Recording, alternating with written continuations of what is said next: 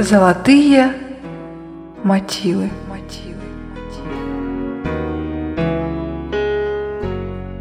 Здравствуйте! В эфире передача о истории создания известных христианских гимнов. И сегодня мы познакомимся с историей создания гимна «Твердо я верю, мой Иисус».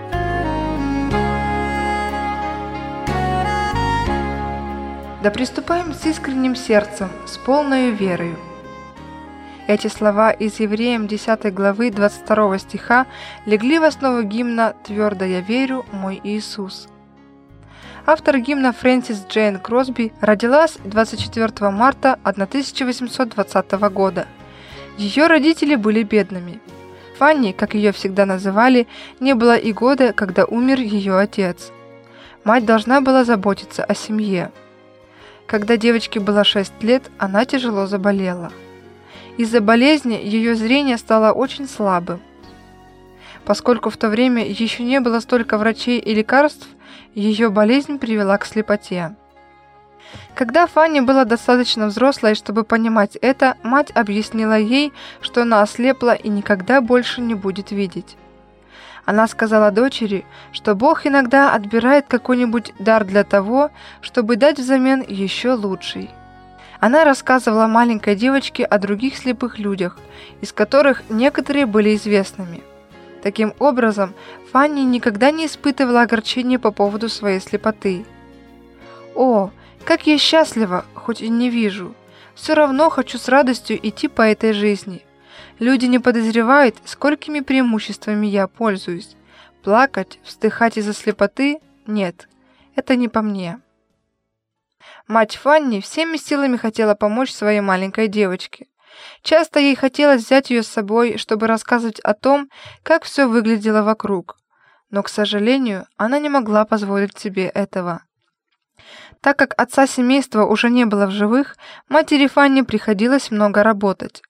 Поэтому у нее не было возможности уделять своей дочурке столько времени, сколько бы ей хотелось.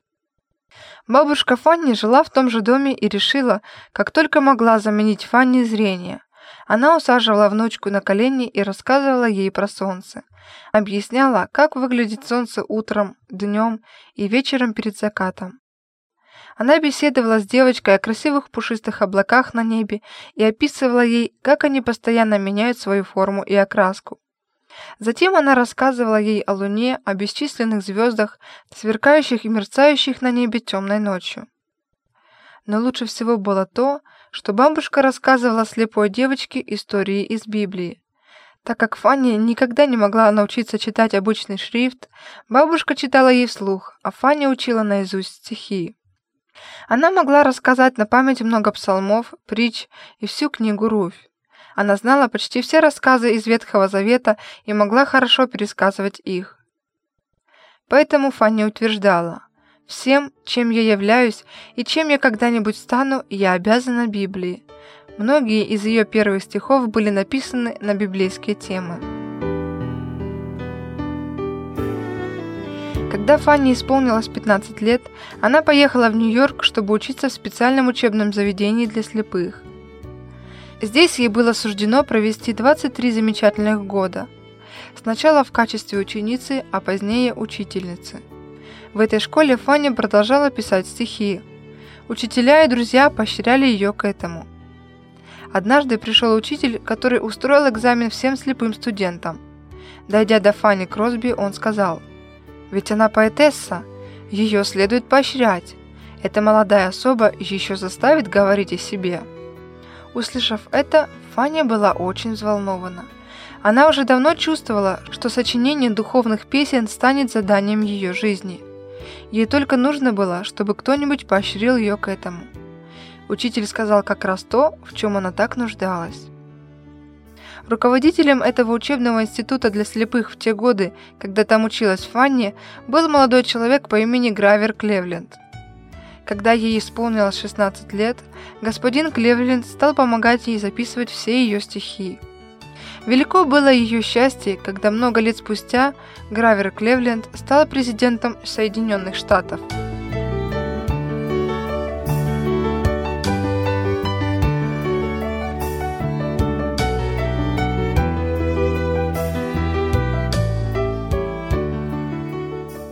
Несмотря на то, что Фанни была очень религиозна, она лишь в возрасте 31 года приняла Господа Иисуса как своего личного спасителя.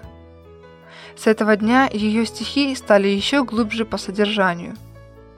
Когда Фанни было 38 лет, она познакомилась с Александром ван Альстайном. Он был слепым, как и она. Они познакомились еще в институте слепых. Он был певцом и часто пел Фанни красивые песни – они поженились и счастливо прожили вместе 44 года. Потом Александр умер. Бог также подарил Фанни и дитя, которое, однако, прожило совсем недолго. Ребенок умер в раннем возрасте и ушел к Иисусу. В то время Фанни написала одну из своих самых известных песен «В надежных руках Иисуса». Бог дал Фанни изумительную память, Память ее была натренирована тем, что уже в детском возрасте она выучила наизусть так много стихов из Библии. Эта одаренная поэтесса всегда была занята делом. Если она не писала, то сотрудничала в общинах или миссиях. Когда однажды вечером Фанни посетила группу рабочих в одном из миссионерских приютов, она беседовала с ними об Иисусе и старалась разъяснить им, что в этот вечер среди них был сын одной матери, который либо должен был обрести вечную жизнь, либо навсегда потерять спасение. Тогда вышел молодой человек, которому было примерно 18 лет. Фанни помолилась с ним и привела его Господу. О своей слепоте поэтесса говорила так. Блаженному провидению Божию было угодно, чтобы я всю жизнь была слепой. И я благодарна ему за это. Если бы завтра мне предложили отличное зрение, я бы не согласилась.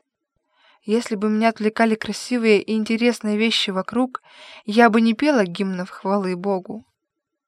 Часто мотивы гимнов ей подсказывали служители церкви, которым хотелось получить новую песню на определенную тему. Бывали и такие случаи, что ее друзья-музыканты сначала писали музыку, а потом просили Фанни написать к ней слова. Именно так и получилось с гимном «Твердо я верю». Музыку написала музыкант-любитель Фиби Нап, добрая подруга Фанни. Миссис Нап сыграла мелодию слепой поэтессе и спросила, что говорит эта мелодия.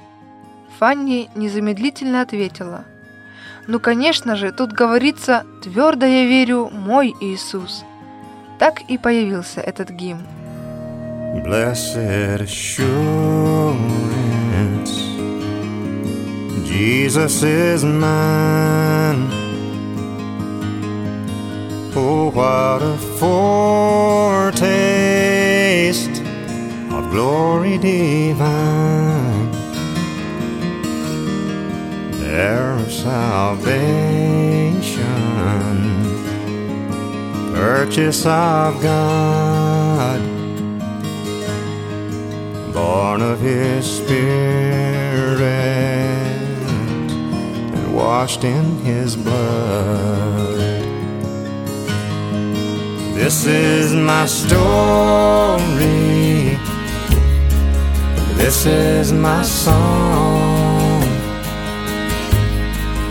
praising my Savior all the day long. This is my story. This is my song, praising my Savior all Айра Санки, певец, участвовавший в кампаниях пробуждения, проводимых Муди, много способствовал популярности песен Фанни Кросби, потому что часто пел их в собраниях. Вскоре он пришел к выводу, что песню «Твердо я верю, мой Иисус» особенно охотно поется в общинах. Часто он заканчивал богослужение песней «Не пройди, Иисус, меня ты», также написанной Фанни Кросби.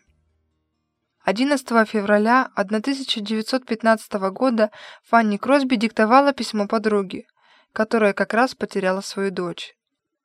Фанни не подозревала, что это ее последнее письмо. Ночью она отошла к Иисусу. Задолго до начала похорон церковь была полна народу. Здесь были священники, авторы песен, политики, государственные деятели, мальчики и девочки. Все друзья Фанни.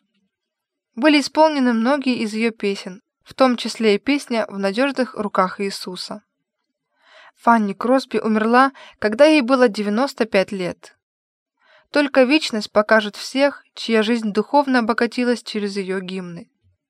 Поэтессе знакомы были скорбь и сердечные страдания этого мира.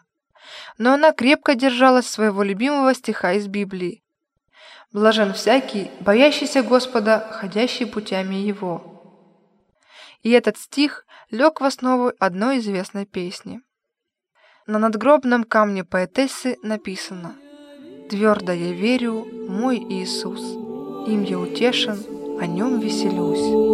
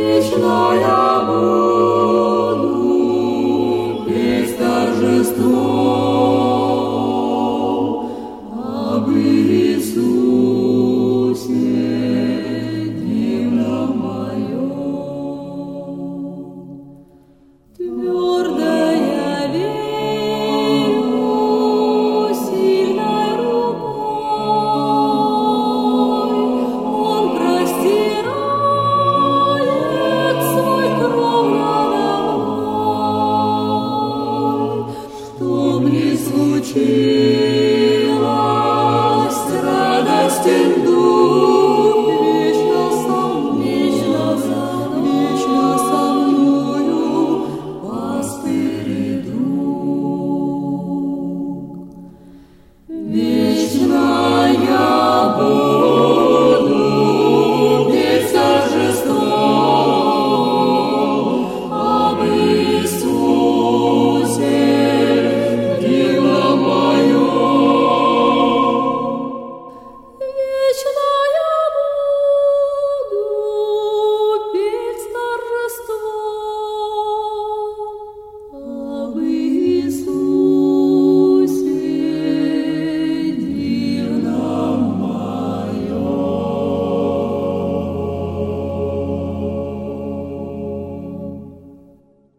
В эфире звучала передача «Золотые мотивы».